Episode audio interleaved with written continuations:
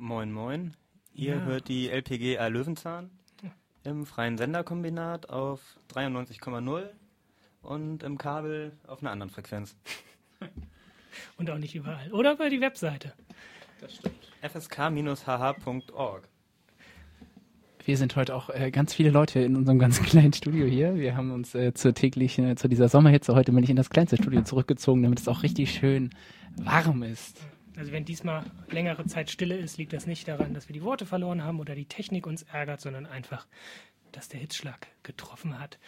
Ähm, unsere heutigen Themen, soweit ich informiert bin, wären zum ersten würden wir über eine ausgefallene Veranstaltung, die die Rosa-Luxemburg-Stiftung Schleswig-Holstein durchführen wollte, zum Thema Drohnenterror über Gaza äh, reden. Dazu haben wir nachher einen Interviewpartner, der uns da ein bisschen was zu erzählt, zu den Hintergründen dieser Veranstaltung, warum sie letztendlich ausgefallen ist und was da gegebenenfalls die Kritik auch dran war. Und im Endeffekt, Leute, die unsere Sendung regelmäßig gehört haben, wissen ja, dass es da mit der Rosa-Luxemburg-Stiftung Schleswig-Holstein auch ein ja, anhaltenden Disput gibt über solche Veranstaltungen.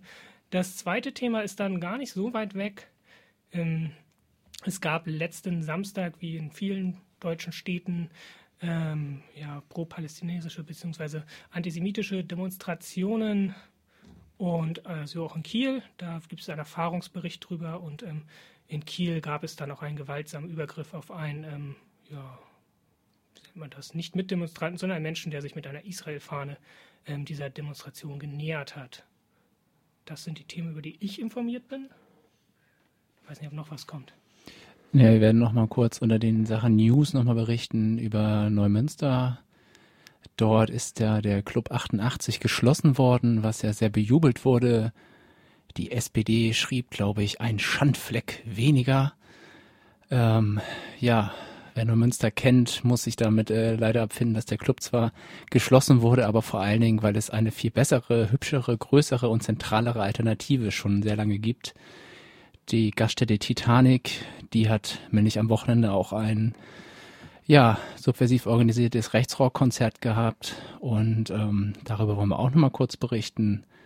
Also in Münster kann man lange nicht von Aufatmen reden, sondern das äh, geht da immer weiter die Orte für Neonazis werden dort nicht weniger, sondern in diesem Sinne sogar leider größer und äh, besser ausgestattet und schöner. Ja, wer zumindest die ersten beiden Themen gehört hat, äh, der oder ja, der oder dem wird klar sein, äh, dass das trotz der kuscheligen Enge im Studio keine allzu kuschelige Sendung wird, sondern dass wir da auch sicherlich mit scharfer Kritik äh, nicht geizen werden, insbesondere auch nicht daran, wie sich die Kieler Linke verhält oder auch nicht verhält in dem Konflikt. Äh, während wir unseren ersten Interviewpartner anrufen, kriegt ihr aber trotzdem erstmal ein Lied, das äh, nur dem Titel nach was mit Kuscheln zu tun hat, nämlich Skinhead Love Affair von den Bad Manners.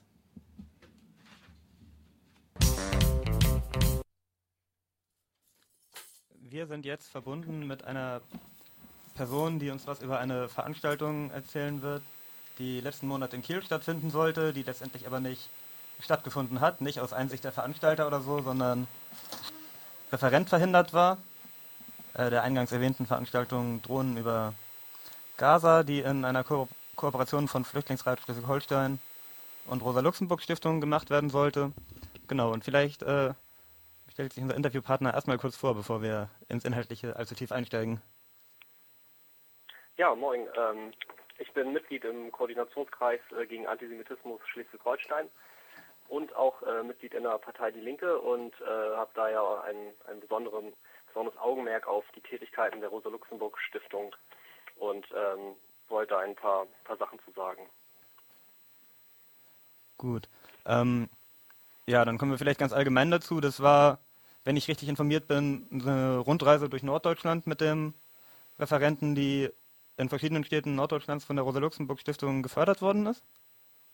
Äh, ja, genau. Also das ähm, war eine Veranstaltung, also die, der Titel der Veranstaltung hieß Sleepless in Gaza, mit dem Autor ähm, der ähm, Studie, der, die den Titel trägt, Sleepless in Gaza, Israeli Drone War on the Gaza Strip, ähm, Atef Abu Saif von der Al-Assar-Universität in Gaza sollte referieren und durfte letztendlich nicht äh, ausreisen ähm, aus dem Gazastreifen, das ist ja schon dort äh, häufiger vorgekommen, ähm, dass äh, Israel die Referenten äh, und ähnliche Personen des öffentlichen Lebens dort nicht ausreisen lässt, weil der Herr Saif ist halt auch Mitglied äh, der Fatah, sogar der Fatah-Vorsitzende im Gazastreifen, was die Rosa-Luxemburg-Stiftung allerdings nicht erwähnt hat.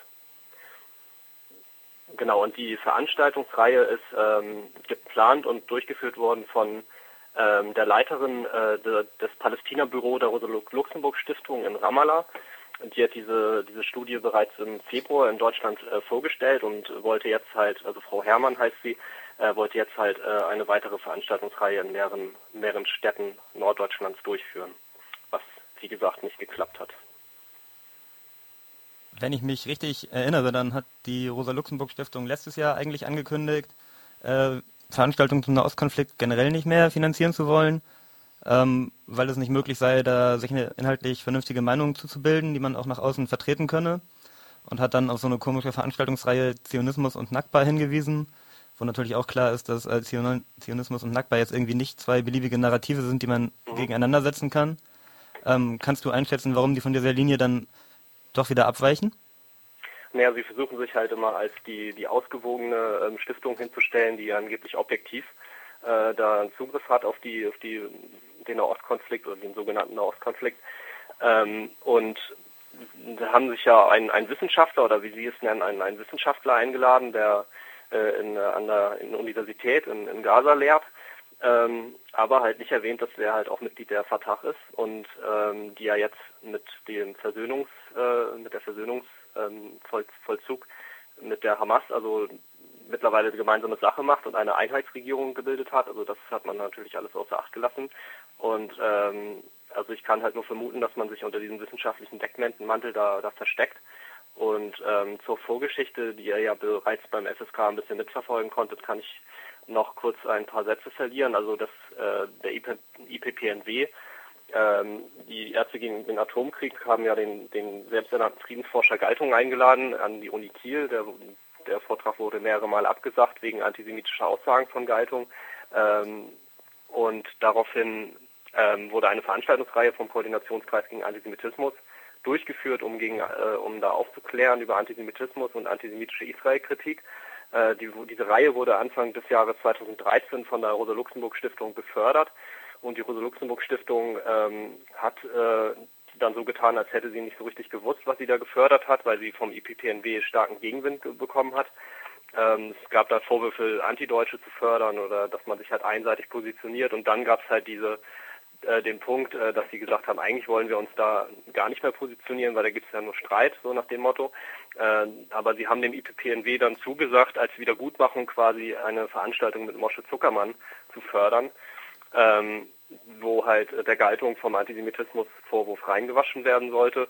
So, und das haben sie letztendlich dann auch wieder auf Druck von, von unserer Seite ähm, abgesagt, diese Förderung so, und ähm, haben dann gesagt, dass sie eigentlich gar nichts mehr weiter weiter fördern wollen. So und wie wir ja eigentlich jetzt sehen können, ähm, ist die RLS äh, Schleswig-Holstein ähm, ja also nicht wirklich neutral und äh, verhält sich dann halt halt doch äh, ja also einseitig. Und das ist ja nun nicht nur die RLS, auch der Flüchtlingsrat tut sich ja immer wieder damit hervor, äh, anstatt sich um, naja, des Schusters eigene Leistung zu kümmern, irgendwelche, in Anführungsstrichen, israelkritischen Veranstaltungen zu machen. Die mhm. haben ja durchaus auch ja. schon mal Zuckermann im Landeshaus veranstaltet. Ähm, also das scheint sich ja so konsensual durch Institutionen der Kieler Linken auch zu ziehen. Ja, auf jeden Fall, ja. Zum Glück gibt es ja auch einige einige Gegner dieser dieser Linie, ja. Und auch also auch in der Linkspartei gibt es durchaus Leute, die vernünftiger drauf sind. Also deswegen ist es halt äh, wesentlich, das immer wieder zu kritisieren und da die RLS nicht äh, einfach machen zu lassen.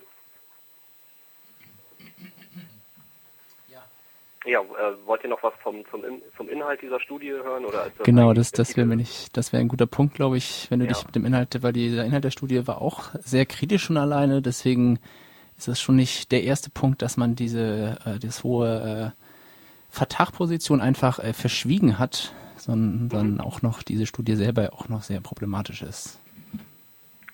Ja, genau. Also man kann sich sogar diese Studie, dieses Pamphlet, das ist ungefähr 60 Seiten lang auf äh, Englisch reinziehen. Das hat die Rosa-Luxemburg-Stiftung, also die Bundesstiftung, online gestellt. Ähm, und es geht im weitesten Sinne halt um den, um den Drohnenkrieg äh, im Gazastreifen. Äh, dort heißt es in dieser Studie von Saif, ähm, die Drohnen sind ein Teil des täglichen Lebens für die Menschen in Gaza geworden. Sie wachen morgens durch ihren Lärm auf und es ist das gleiche Geräusch, das sie abends hören, wenn sie versuchen einzuschlafen. Also er, er zeichnet eine, eine rund um die Uhr währende Drohkulisse, die diese, diese Drohneneinsätze ähm, dort äh, angeblich verursachen. Ähm, die RLS, äh, SH in ihrer, in ihrer Absage ähm, ist da eigentlich im Einklang mit, mit Saif, wenn sie schreibt, seit Beginn der 2000er Jahre setzt die israelische Regierung vermehrt unbewaffnete und bewaffnete Drohnen zur Überwachung und zum Beschuss des Gazastreifens ein. Seit, seither haben israelische Drohnen Hunderte von palästinensischen Zivilisten getötet, Tausende verletzt und zahlreiche Gebäude und wichtige Infrastruktur zerstört. Ähm, wohingegen halt die Frau, Frau Herrmann ähm, von vom Palästina-Büro immerhin noch äh, weiß, dass es nur die allermeisten, dass nur die allermeisten von ihnen Zivilisten waren tatsächlich, aber halt auch verschweigt, äh, was hinter der angeblichen Minderheit der Nicht-Zivilisten steckt.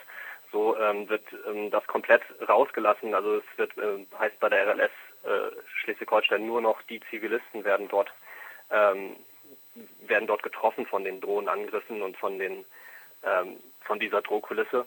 Ähm, also völlig verschwiegen wird, äh, dass es, äh, die Drohnen meist halt sehr gezielt Terroristen und deren Gebäude und Infrastruktur angreifen bzw. abschießen.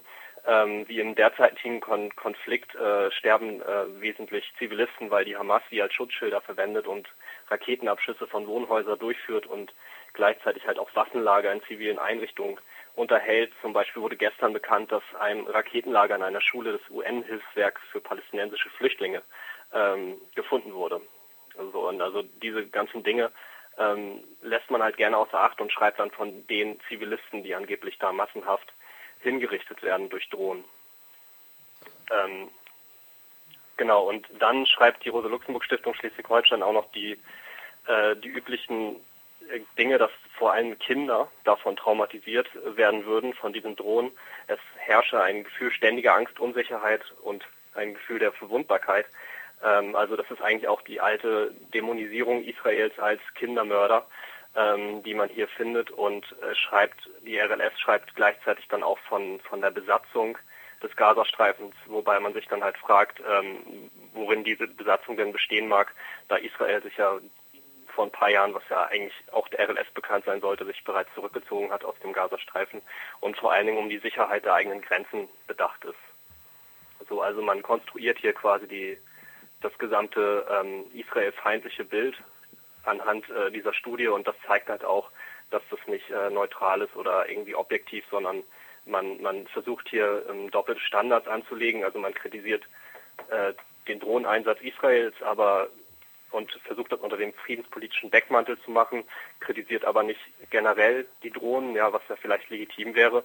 Und äh, gleichzeitig dämonisiert man Israel als, als Kindermörder und als ähm, Besatzer und äh, als ähm, stellt Gaza da als ein, ein Gefängnis, was ähm, von, von Drohnenangriffen ähm, bedroht wird und wo die Menschen in Angst und Schrecken leben und dass die Hamas äh, ist dafür nicht der, der, die verursachende Kraft, so, sondern halt die israelische Regierung. Dazu vielleicht noch ein, zwei ergänzende Punkte. Die Studie ist ja nicht nur, die wurden ja nicht nur eingeladen, also der Referent, die wurde auch von der Rosa-Luxemburg-Stiftung ähm, Palästina heißt das dann das Regionalbüro ähm, gefördert finanziell, schon in der Erstellung. Genau, das stimmt. Mhm. Diese 60 Seiten. Und ähm, faszinierend ist ja, dass kein einziges Wort dazu verloren wird in der Studie zu ähm, Raketenbeschuss aus Gaza auf Israel. Mhm. Also es findet überhaupt keine Kontextualisierung statt, warum denn Drohnen über Gaza sein könnten. Ähm, ja, konsequenterweise wird dann ja auch davon geschrieben, dass die Intifada 1 und Intifada 2 spontane friedliche Aufstände waren, die dann irgendwie nicht zum Ziel gekommen sind in ihrer Form. Ähm, genau, und eine Ergänzung noch, du hattest es ja angesprochen, dass Gaza da als Freiluftgefängnis ähm, quasi dargestellt wird. Das geht in der Studie ja noch weiter. Es wird die These aufgestellt, ähm, Gaza existiere nur, damit Israel Waffen testen kann, damit die dann auf dem Markt quasi einen besseren Wert haben. Also ziemlich ähm, infame Unterstellungen, die da betrieben werden, die offensichtlich von niemandem gegengelesen worden sind, oder man geht damit ja, d'accord und findet das soweit richtig. Das ist schon in der Tat alles ein wenig ähm, erschreckend. Das mit den doppelten Standards fand ich sehr, sehr deutlich. Ähm, du hast diese eine Stelle zitiert. Das ging ja eigentlich um den Impact, den Drohnen auf das Leben in Gaza haben. Und du hast diese eine Stelle zitiert, wo ich dachte, ja, ungefähr so muss sich das anfühlen, wenn man da nahe der Grenze in Stirot lebt und äh, dauernd von Raketen beschossen wird.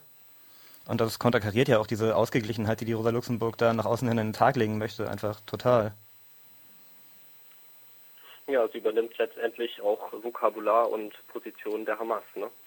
Ob sie das jetzt bewusst tut, das weiß ich nicht, ne? aber das sieht schon ein wenig danach aus. Also da auch den politischen Kontext äh, dieser, dieses Referenten da komplett außer Acht zu lassen, das ist schon irgendwie bezeichnend. Was ansonsten in der Studie mir noch sehr aufgefallen ist, ähm, war der Vorwurf, Israel würde die Wasserleitung in Gaza nicht instand halten, als sei das nicht Aufgabe der äh, palästinensischen Autonomie, Autonomiebehörden, sich um die Wasserversorgung irgendwie zu kümmern, dass die Leitungen äh, funktionieren. Und deswegen sei dann das Wasser im Prinzip giftig und da findet sich ja auch der alte Brunnenvergifter-Mythos ganz deutlich drin. Mhm.